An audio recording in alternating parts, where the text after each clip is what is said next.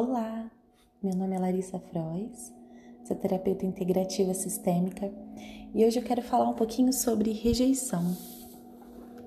E essa palavra, ela vem de um lugar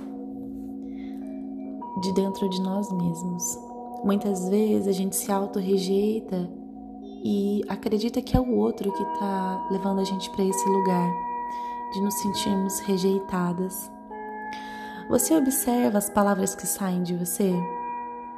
Você costuma se elogiar? As palavras que você diz são benéficas para você e para as pessoas ou fazem mal para você e aos outros? O que tem saído de dentro de você? Quais são as palavras e pensamentos que estão reverberando aí dentro? Muitas vezes nos esquecemos do nosso compromisso com nós mesmos uma coisa eu aprendi. Quanto mais nos valorizamos, menos iremos experimentar o sofrimento. A autorrejeição vem da imagem que criamos de nós mesmas de sermos perfeitas. Porém, essa perfeição vem de um lugar idealizado, não é real. Todas as vezes que eu me rejeito é porque eu não superei ou eu não atingi a expectativa que eu criei de mim mesma. Consegue observar isso dentro de você? E nesse momento é o momento de você se olhar. Quanto mais você exige de você mesma, maior é a sua auto-rejeição. Muitas vezes olhamos para o sentimento da rejeição quando acessamos memórias de sofrimento referente aos outros. E, na maioria dessas vezes, não nos lembramos do quanto diariamente nós nos rejeitamos. Nós não fazemos por nós o melhor que nós podíamos. E quando eu falo da questão da exigência, é, é num lugar de autocrítica, não é num lugar amoroso.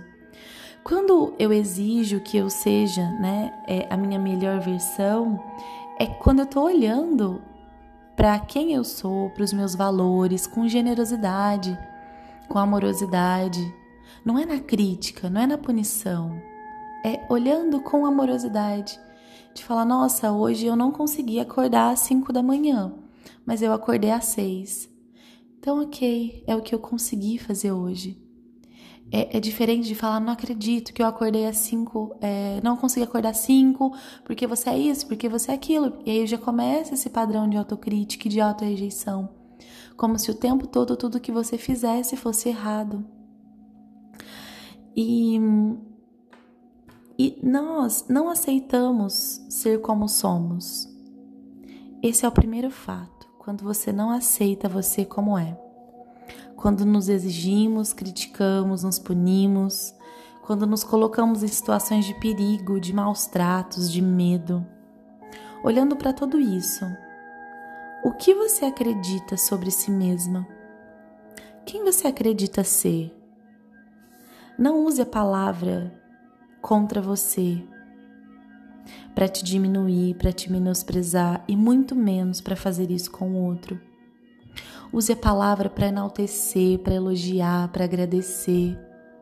Use coisas boas para sair de dentro de você. Use a fala, a palavra para te glorificar, para te exaltar. É para isso que ela serve, para fazer afirmações positivas, para fazer uma mudança positiva na sua vida. É para isso. É, e esse lugar, né, quando eu falo mal de mim mesma, quando eu falo mal do outro, me leva para um lugar de muita miséria. E a miséria, ela gosta de companhia. A miséria ela não fica sozinha.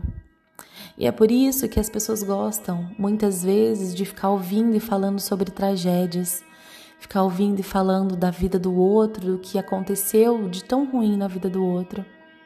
Porque a miséria não anda sozinha. Lembra disso. E observa se você quer estar no, na sua abundância ou se você quer estar na miséria. Se você quer dividir o seu melhor com as pessoas sem medo ou se você quer continuar nessa miséria emocional, nessa miséria financeira, essa miséria de ser, né? e não conectar com a tua essência, com seus valores. Porque é nesse lugar que a gente se encontra, quando eu sei o quanto eu sou abundante de coisas boas.